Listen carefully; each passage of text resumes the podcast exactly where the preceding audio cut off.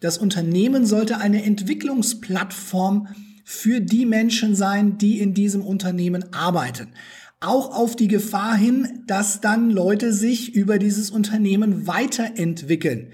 Alles in Ordnung. Ich sage immer, lieber habe ich die richtig guten Mitarbeiter, die, die zu mir passen, die wirklich wollen, für eine kurze, für eine begrenzte Zeit, als die, die nicht wirklich wollen und die nicht wirklich zu mir passen, für immer. Willkommen bei Orientierungszeit, dem Podcast für strategisches Führen im Business. Mein Name ist Jürgen Wulff. In Orientierungszeit gebe ich Ihnen praxisnahe Tipps aus 20 Jahren Erfahrung in der Arbeit mit über 10.000 Führungskräften. Lassen Sie sich inspirieren. Und nun viel Spaß mit dieser Episode.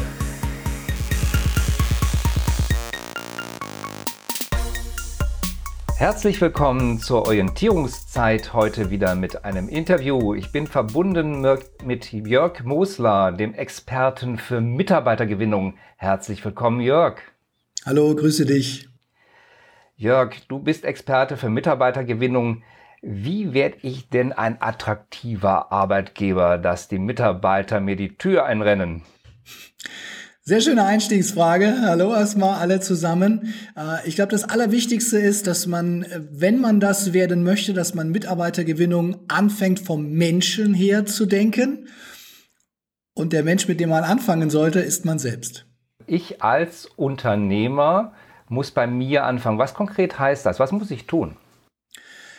Also Mitarbeitergewinnung hat sehr viel mit Persönlichkeit zu tun. Wenn wir eine ganz einfache, ähm, ja, menschliche ähm, oder zwischenmenschliche äh, Geschichte mal aufgreifen wollen, das, was ich ausstrahle, das ziehe ich auch an. Und allein mit diesem Satz, wenn ich ihn mir ganz in Ruhe mal überlege, was ich ausstrahle, ziehe ich an. Und dann gehe ich in mich selbst, dann gehe ich in meinen Alltag, in meinen Alltag als Unternehmer, als Chef und denk einfach mal über diesen Satz nach und lass mal eine Woche Revue passieren. Okay, was habe ich denn ausgestrahlt? Was werde ich damit anziehen?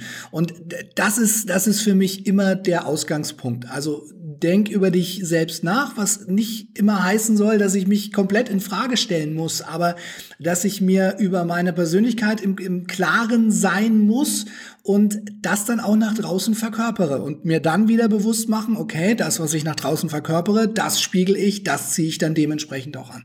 Muss ich dann statt meiner Produkte auf meiner Webseite sein? Also soll ich da als strahlender Mensch sichtbar sein? Muss ich meine Webseite umgestalten? Also im Bereich, ich möchte jetzt gar nicht auf den Produktbereich eingehen, aber im Bereich Mitarbeiter, Auszubildende gewinnen, ein absolutes Ja mit zwei großen roten Ausrufezeichen äh, hinter dem Ja, denn Menschen arbeiten für Menschen und nicht für Unternehmen. Und wenn Sie auf deine Homepage kommen, dann wollen Sie Menschen sehen, die Menschen, mit denen Sie zusammenarbeiten, mit denen Sie hoffentlich Spaß haben, mit denen Sie tolle Projekte auf die Beine stellen. Und da sollte ich als Unternehmer vorne dran stehen, so wie ich bin. Also es macht keinen Sinn, sich dann da als großer Konfettiwerfer darzustellen, wenn man derjenige nicht ist und wenn es die Unternehmenskultur auch nicht hergibt. Also das, das kennt man ja, diese, diese peinlichen Vorstellungen, wo man dann so verkrampft versucht, auf äh, jugendlich oder toll zu machen, wenn es so einfach nicht ist. Also stell es so dar, wie es ist und dann wirst du die Leute anziehen, die genau das ansprechend finden. Und wenn du bei dieser Vorgehensweise sagst, naja, wenn ich so darstelle, wie es ist, dann kommt überhaupt keiner. Dann sind wir wieder am Ausgangspunkt der Sache. Dann muss ich sagen, gut, also dann, wenn es so ist, müssen wir uns darüber unterhalten und schauen, dass wir hier was verändern können. Mhm. Wenn ich mir Webseiten ansehe, dann stehen natürlich dort tatsächlich häufig die Dienstleistungen oder Produkte im Vordergrund und das Menschliche kommt bei vielen zu kurz, weil die sagen, na ja, die Kunden haben ja ein Problem und das soll durch eine Dienstleistung oder ein Produkt behoben werden oder es soll ein Produkt sein, das das Leben schöner, sicherer oder sonst irgendwie angenehmer macht. Insofern steht das häufig im Vordergrund. Da ist also nach deiner Aussage dann noch ganz viel zu tun, um die Menschlichkeit auch auf die Webseite zu bringen und damit auch den Menschen sichtbar zu machen und damit attraktiv zu sein. Also es ist natürlich klar, dass ich als Anbieter meine, meine Leistung präsentiere. Das ist, ist, vollkommen klar, dass ich den Nutzen, den Vorteil, das Merkmal für den Kunden präsentiere. Alles gut, alles richtig. Aber wenn ich das zusätzlich auch noch mit einer menschlichen Komponente unterstreiche, dann werde ich damit viel, viel erfolgreicher sein, weil wir kaufen einfach die Geschichte drum herum, wenn wir uns wohlfühlen. Das ist ein sehr emotionaler Prozess, den wir in der Regel gar nicht rational begründen können. Ja, wir haben eine emotionale Entscheidung getroffen, die wir dann am Ende rational noch mit irgendetwas begründen, ähm, damit wir uns wohler damit fühlen und damit wir unserem Gehirn vorgaukeln, dass wir überhaupt irgendwas zu sagen hätten. Aber eigentlich hat unser Unterbewusstsein äh, schon, schon längst entschieden. Und wenn ich es wieder auf mein Thema runterbrechen ähm, darf, ich kenne einen, einen Malermeister, der sehr, sehr stark mit dem Thema Video arbeitet und da auch seine Mitarbeiter porträtiert und vorstellt. Und das ist einer der meistgeklickten Bereiche auf seiner Webseite, weil die Leute sich einfach dafür interessieren. Ja, was sind denn das da für Leute, die dann da zu mir kommen? Und da gibt es dann wirklich welche, die sagen, ach, ich hätte hier gerne den, äh, ja, den Stefan, den Matthias, den habe ich bei Ihnen auf der Webseite gesehen.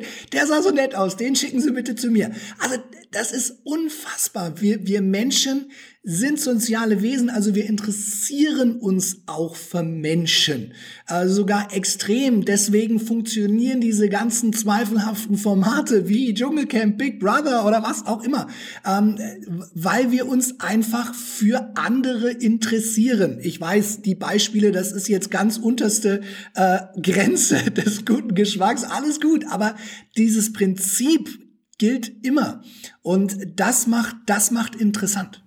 Ich muss also gut sichtbar sein, also auch menschlich sichtbar sein, aber ich muss doch letztendlich auch ein guter Arbeitgeber sein. Also wenn wir an die Arbeitgeberbewertungsportale denken, junge Leute oder auch Bewerber allgemein, die schauen doch heute auch, was ist das für ein Arbeitgeber, was hat der für einen Ruf, wie geht der mit den Leuten um. Also ein guter Arbeitgeber ist doch die zweite Voraussetzung, um Mitarbeiter nicht nur zu gewinnen, sondern letztendlich auch längerfristig zu halten. Definitiv. Also, äh, wenn ich gefragt werde, wie man Mitarbeitergewinnung einfach runterbrechen kann, dann sage ich, es sind zwei Attribute, die zum Thema Mitarbeitergewinnung gehören. Das eine ist, sei ein guter Arbeitgeber und der zweite Punkt ist Sichtbarkeit. Mhm. Äh, und wenn die zusammenkommen, ich bin ein guter Arbeitgeber und die Leute wissen es, dann habe ich beim Thema Mitarbeiter, Talente, Auszubildende gewinnen normalerweise kein sehr, sehr großes Problem. Sobald einer dieser beiden Punkte fehlt, wird es immer hakelig. Guter Arbeitgeber, keiner weiß es. Schlecht, gut sichtbar, aber ein ziemlich miserabler Arbeitgeber, ja, funktioniert erstmal, aber nicht dauerhaft. Und äh, das sind die beiden großen Attribute. Und klar, guter Arbeitgeber ist ein äh, dehnbarer Begriff. Was ist ein äh, guter Arbeitgeber? Ähm, da sind wir wieder dabei. Das sollte ich für mich persönlich herausfinden und dann am besten zusammen mit meinen Mitarbeitern herausfinden, indem ich sie einfach mal frage, ähm, warum arbeitest du eigentlich hier? könnte es ja auch gehen.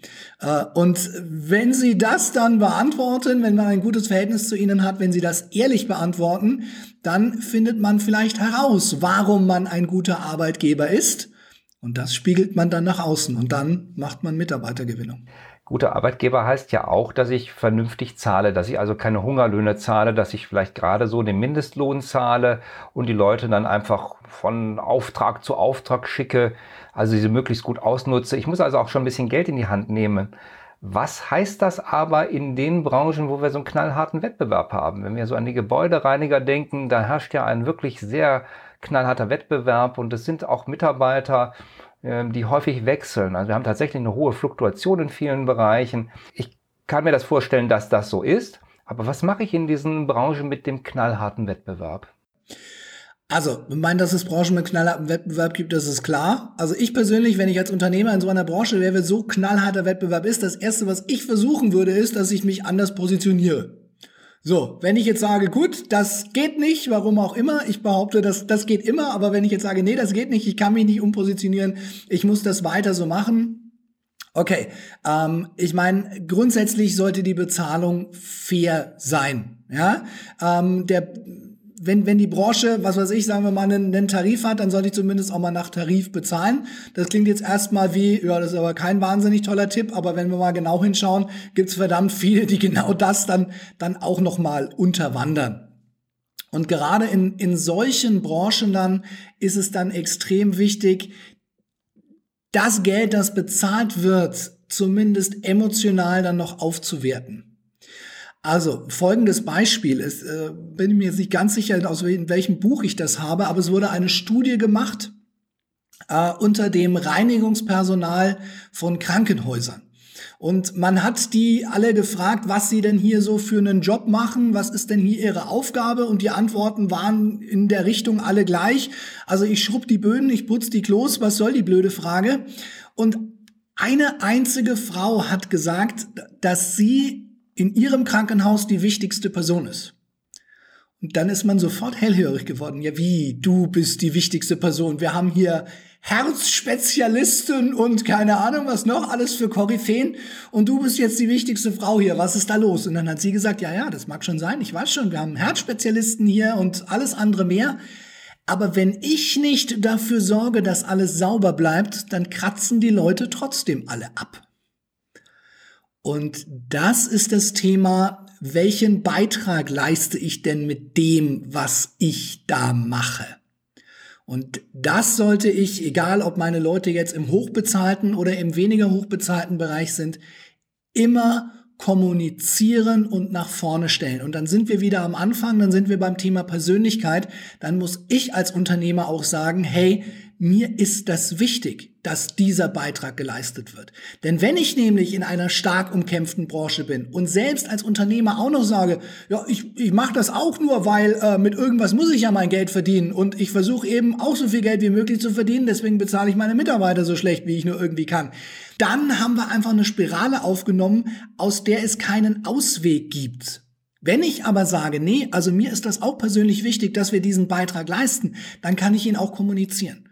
Und dann werde ich nicht 100 Prozent der Leute erreichen, aber dann werde ich wieder die Prozent äh, der Menschen erreichen, die das wirklich genauso sehen. Und genau die will ich in der Mitarbeitergewinnung auch haben. Also, wenn wir nur auf dieser Ebene fahren, wir kommen, wir tun etwas, dann gehen wir wieder, wir verdienen Geld damit und verteilen das am Ende und das war's. Und danach geht jeder seiner Wege dann komme ich aus dieser Spirale nicht raus. Und, und das sollte ich mir insbesondere in einem hart umkämpften Wettbewerb wirklich überlegen. Da sind wir auch schon ein Stückchen bei dem zweiten Punkt, nämlich die Mitarbeiter auch zu halten. Es nützt ja nichts, wenn ich sie gewinne für mich und sie dann feststellen, ja, das ist dann doch nicht so das, wie ich mir das vorgestellt habe oder hier möchte ich auf Dauer nicht arbeiten. Ich habe das selber auch erlebt in Unternehmen, die ich beraten habe, wo Mitarbeiter schon nach wenigen Tagen die Kündigungsfrist genutzt haben, zu sagen, naja, es gefällt mir halt nicht, ich gehe dann wieder. Ja. Und das sind jüngere Leute heute noch mehr als vielleicht früher, weil für die eben auch die Wertschätzung ganz wichtiger Punkt ist. Also das Mitarbeiterhalten hat wahrscheinlich auch was mit Wertschätzung zu tun und was du gerade gesagt hast, den Beitrag sichtbar machen. Das ist ja auch eine Form von Wertschätzung, die wir haben. Ja, ja, definitiv. Also all das geht sehr stark in eine emotionale Komponente. Ja, Geld verdienen ähm, gehört mit dazu, obwohl ich Geld verdienen auch in eine emotionale Schublade stecke, sogar in eine extrem emotionale Schublade, weil auch das ein Teil äh, von, äh, von Wertschätzung ist, von, von, von Sicherheit ist. Also das würde ich jetzt davon nicht trennen. Und dann sind es die Dinge, die ich tue, die Wertschätzung ausstrahlen. Also häufig wird ja angenommen, na ja, ich muss jetzt dann jeden Tag hingehen und muss ihm auf die Schulter klopfen und die Wange tätscheln und sagen, was er für ein feiner Kerl oder für ein feines Mädel ist. Ja, darf ich auch gerne mal machen, aber das ist, das ist nicht das Thema Wertschätzung, weil das kennt man ja auch. Dann war der Chef beim Seminar und dann fängt er plötzlich an, ständig jedem auf die Schulter zu klopfen oder sowas, ne? Dreimal am Tag, weil das hat irgendein Trainer gesagt, dass man das machen muss. Ähm, aber es sind vielmehr grundsätzlich die Dinge, die ich tue und die Gedanken, die ich mir über diese Dinge gemacht habe, die Wertschätzung ausstrahlen. Also du hast ein Beispiel ähm, gebracht. Ich bin gerade erst da und guck dann gleich mal nach, wie lang denn die Kündigungsfrist ist, damit ich hier auch schnell wieder wegkomme. Also sehr viele ähm, Mitarbeiter entscheiden innerhalb der ersten Tage darüber, ob sie in diesem Unternehmen eine Zukunft haben oder nicht. Und das heißt, darauf sollte ich mir oder darauf sollte ich einen sehr genauen Fokus legen. Was machen wir denn an diesen Tagen? Begrüßen wir die Mitarbeiter dementsprechend? Ist alles da, wenn sie kommen? Haben sie einen Ansprechpartner, der ihnen alles zeigt? Äh, schicke ich ihnen vielleicht in der Woche davor schon äh, eine Info oder ein kurzes Video, wo alle sagen, hey, wir freuen uns auf dich. Äh, nächste Woche geht's los. Äh, wir haben schon ein tolles Projekt am Start. Das sind Kleinigkeiten. So ein Video habe ich in 30 Sekunden mit dem Handy gedreht und schicke das ab. Der Effekt der, der ist in Euro nicht aufzuwiegen. Das kann ich nicht mit einer Zahl unterstreichen, sondern das ist einfach ein unfassbar gutes Gefühl. Und dann sind wir wieder bei unserem zweiten Punkt beim Thema Sicherheit. Wenn ich solche Dinge tue, solche Kleinigkeiten eigentlich, das ist es, worüber die Leute reden. Und dann sind wir bei dem Thema Sichtbarkeit, bei dem zweiten großen äh, Punkt, was, was Mitarbeitergewinnung angeht. Die meisten Unternehmen sind eben einfach nicht sichtbar. Sie verlieren nicht gegen bessere Arbeitgeber, sondern sie verlieren gegen sichtbarere Arbeitgeber. Und mit diesen kleinen Dingen, wenn ich so ein Video verschicke, wenn ich vielleicht den Partner, die Partnerin mit einbinde, dann bekomme ich Reichweite. Und ich bekomme sie von Menschen, die etwas über mich erzählen. Wir haben am Anfang über Internet gesprochen. Das sind alles Dinge, die ich sende. Das ist wichtig, ganz klar. Aber die Dinge, die andere über mich senden, die sind um ein so vielfaches wertvoller. Und mit diesen kleinen äh, Maßnahmen der, der Wertschätzung, des Gedankens machen über andere, kann ich das äh, erreichen, ein guter Arbeitgeber zu sein und verdammt viel äh, Sichtbarkeit und Reichweite dafür zu bekommen. Jetzt haben wir aber ganz viel über die Verantwortung der Unternehmer und des Arbeitgebers gesprochen. Haben denn nicht auch Mitarbeiter Verantwortung für das Klima, für den Umgang miteinander und für die Attraktivität des Arbeitgebers? Also es gibt ja Mitarbeiter, die das vielleicht auch eher als Job sehen, die sich zwar sehr gut präsentieren können in Bewerbungsgesprächen, die fachlich gut sind, dann letztendlich aber doch eher ihren Job machen, ihren Dienst nach Vorschrift machen und vielleicht sogar menschlich, zwischenmenschlich sehr unnahbar sind oder auch manchmal unfreundlich. Wie siehst du die Verantwortung von Mitarbeitern? Also muss ich jetzt in, in zwei Teilen beantworten. Also die, die erste Geschichte, dass jetzt nicht jeder jeden Tag, ähm, ich nehme wieder das Beispiel mit dem Konfetti, ja, ja mit Konfetti-Würfen äh, über den Flur rennt. Alles gut, alles klar. Ähm, wenn ich aber Leute drin habe, die äh, ja die die Stimmung vergiften, ähm, dann ist es die Aufgabe der Führungskraft, ähm, diese Leute entweder anders, ich sage jetzt mal, aufzustellen oder zu entfernen. Und das meine ich äh, ganz krass genauso wie ich sage, das waren mit meine größten Fehler als Führungskraft, die ich gemacht habe, dass ich Leute, von denen ich gewusst habe, dass sie nicht ins Team passen, nicht aus dem Team entfernt habe. Weil ich gesagt, boah, jetzt ist aber so viel Arbeit oder das kannst du jetzt gerade nicht machen der Preis, den du bezahlst am Ende des Tages, wenn du so jemanden in deinem Team lässt, ist um ein Vielfaches höher als das, was du gewinnst. Wenn ich eine Sache als Führungskraft gelernt habe, dann die. Und die andere Geschichte zur Verantwortung der Mitarbeiter, also dieses Thema Macht und Ohnmacht, das ist ähm, ein, eine Kapitelüberschrift, die ich für mein letztes Buch gewählt habe. Mitarbeiter sind zwischen Macht und Ohnmacht. Also sie sind aktuell die vorherrschende Kraft am Arbeitsmarkt. Also sie bestimmen das, das Tempo, weil einfach äh, die Nachfrage nach ihnen größer ist als das Angebot. Aber das kann sich auch ändern. Wir sind jetzt aktuell, wo wir das aufnehmen, in der Zeit der äh, Corona-Krise. Ja, wenn du das sendest, ist es vielleicht schon vorbei. Wir sind durch, wir sind wieder am Start. Das wissen wir alle nicht. Aber daran sieht man, wie schnell sich Dinge ändern können. Und dieses Macht und Ohnmacht habe ich mehr bezogen auf das Thema Digitalisierung. Die Geschwindigkeit ist hoch. Was sich da alles verändern wird, wissen wir nicht. Und deswegen sage ich, es liegt in der Verantwortung jedes Einzelnen, egal ob er Mitarbeiter ist, Auszubildender ist, Chef ist, ob er viel verdient, wenig verdient, sich persönlich weiterzuentwickeln. Und das schließt für mich sowohl die fachliche Entwicklung in meinem Bereich ein, als auch extrem stark die persönliche Entwicklung. Also aus dem, was man mir mitgegeben hat, wirklich das Beste rauszuholen für mich und für andere. Und das ist, glaube ich, die Aufgabe jedes Einzelnen, die extrem wichtige Aufgabe jedes Einzelnen. Und ich glaube auch, dass diejenigen, die sich dagegen verschließen, über kurz oder lang einfach ein richtiges Problem haben, auch am Arbeitsmarkt, auch als Mitarbeiter. Nun kann ich ja als Arbeitgeber fachlich das prima machen. Ich kann die Leute zu Seminaren schicken, ich kann ihnen Lernangebote, digitale Lernangebote unterbreiten, ich kann sie hospitieren lassen, ich kann unterweisen. Es gibt viele Methoden, um fachlich äh, Mitarbeiter zu qualifizieren. Bei der persönlichen Entwicklung, das hat ja auch was mit der Persönlichkeit zu tun. Also wie weit ist jemand überhaupt in der Lage, ja, vielleicht zielorientiert zu denken, nicht immer nur problemorientiert. Wie geht jemand mit Problemen allgemein um? Wie ist die Konfliktfähigkeit und so weiter? Hm. Würdest du trotzdem dafür plädieren, diese Menschen trotzdem auch zu Seminaren zu schicken oder lässt du das bei, in der Verantwortung der Mitarbeiter selber? Sollen die selber sehen, wie sie persönlich vorankommen? Also, was ich immer sehr schön finde, ist, wenn das Unternehmen sich als Plattform der Weiterentwicklung begreift. Und zwar für all die Menschen, die in diesem Unternehmen arbeiten. Also es geht nicht mehr darum, ich komme um ne, 9 Uhr oder um 10 Uhr oder wann immer ich auch anfange und dann gehe ich wieder und dann ist eben nicht mehr Arbeit, sondern dann ist das Leben.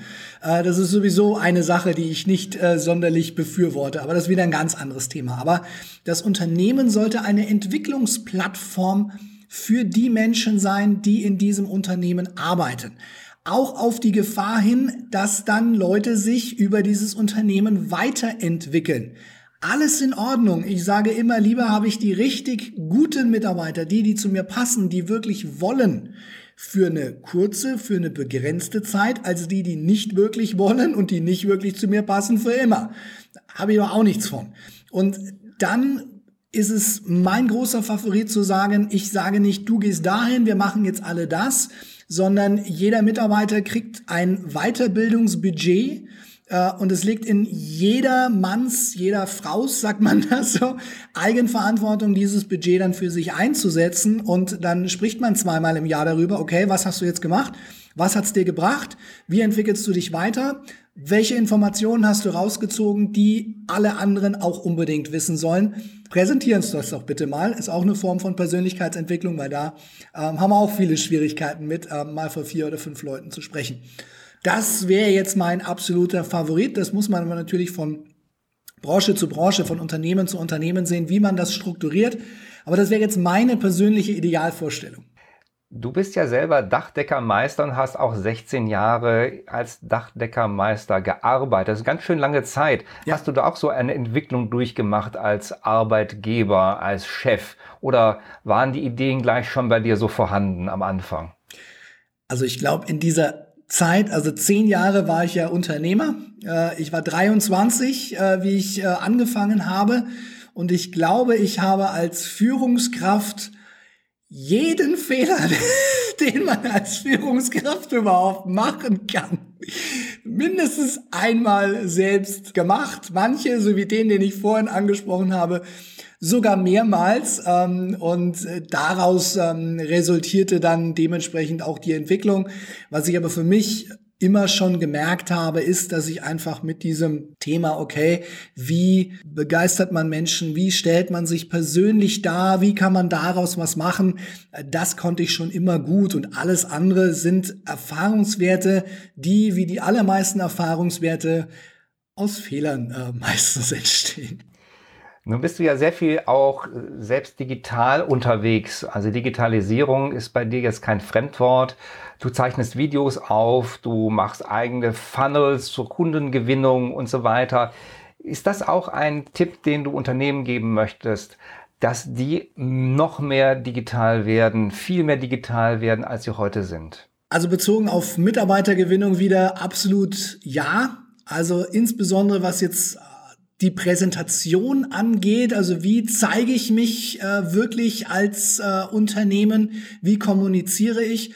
Und dann glaube ich, dass wir da draußen jetzt schon äh, so viele digitale Möglichkeiten haben, gerade was das Thema Marketing angeht, die von sehr, sehr, sehr, sehr vielen Unternehmen kaum bis überhaupt nicht genutzt werden. Und schade daran ist, viele dieser Möglichkeiten würden unfassbar viel Zeit sparen, die dann für das eigentliche, für das Führungskraft sein, für das ähm, wirklich Partner als Chef sein, für mich wirklich auf die Dinge, die ich leidenschaftlich gerne mache, mein Handwerk, meine Software, was auch immer ich tue, mich konzentrieren zu können, wenn wir hier gewisse, gewisse Tools einfach einsetzen. Und von daher bin ich da ein riesengroßer Fan und äh, Freund davon. Und ja, diese Entwicklung wird kommen. Und wie bei jeder anderen Entwicklung auch, wird es die geben, die vorne rangehen. Es wird die geben, die äh, in der Mitte sich dann den die nach vorne rennen, anschließen. Und die, die dann immer noch in die andere Richtung rennen und sagen, hey, das, das wollen wir alles nicht ganz normal. Äh, und ähm, ich beobachte das sehr interessiert, was da so alles passiert und probiere viele Dinge auch äh, selbst aus ähm, und ja, kann dann dementsprechend äh, auch sagen, was, was gut funktioniert, was nicht so gut funktioniert. Wenn ich mir Webseiten ansehe von Unternehmen, dann sind die manchmal richtig gut gemacht, also zumindest optisch sehen die gut aus. Manche sind allerdings auch noch so in den 90er Jahren stecken geblieben, wo wir so Menüstrukturen haben und vollgepackte Seiten mit unglaublich viel Informationen, vollkommen unübersichtlich. Was mir aber sehr häufig auffällt, dass die Seiten mehr vom Unternehmen und deren Produkten her gedacht sind, also weniger vom Kunden her. Also würde ich mir sehr viel mehr Kundenorientierung wünschen. Ist das etwas, was du auch beobachtest? Ja, also sehr viele Webseiten sind einfach auf das Produkt und seine Spezifikationen ausgerichtet.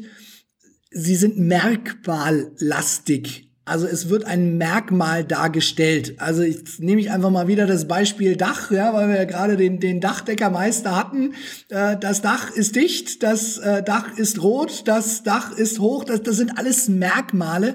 Aber als, als Kunde, als Mensch will ich den Vorteil wissen davon und ich will vor allem meinen Nutzen kennen. Und einen Nutzen kann ich am besten über eine Geschichte erzählen von einem anderen Kunden und dessen Erlebnissen, dessen Vorteilen, dessen Erfolgen damit. Und dann wird die Sache rund, weil wir dann ein Referenz Beispiel haben, weil wir dann einen, einen Menschen dahinter haben. Und das hat ein ganz anderes Gefühl und eine ganz andere äh, Anbahnung der Kaufbereitschaft auch, als wenn ich einfach nur sage, rot, hoch, dicht, das ist einfach äh, ein bisschen zu wenig. Und so sind eben sehr, sehr viele Kundenansprachen und übrigens auch Mitarbeiteransprachen äh, aufgebaut. Äh, das kennst du so typisch, ne? Wir, wir bieten und sie bringen mit.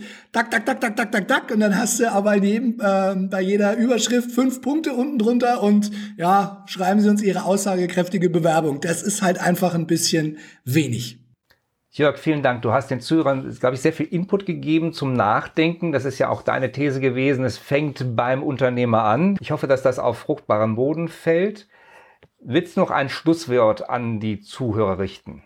Schlussworte ähm, mache ich immer sehr gern und vor allem sehr, sehr kurz. Ich sage meinen Claim, ich sage Mitarbeiter gewinnen heißt Menschen gewinnen. Fokussiert euch auf den Menschen und so werdet ihr auf jeden Fall zu den Gewinnern gehören.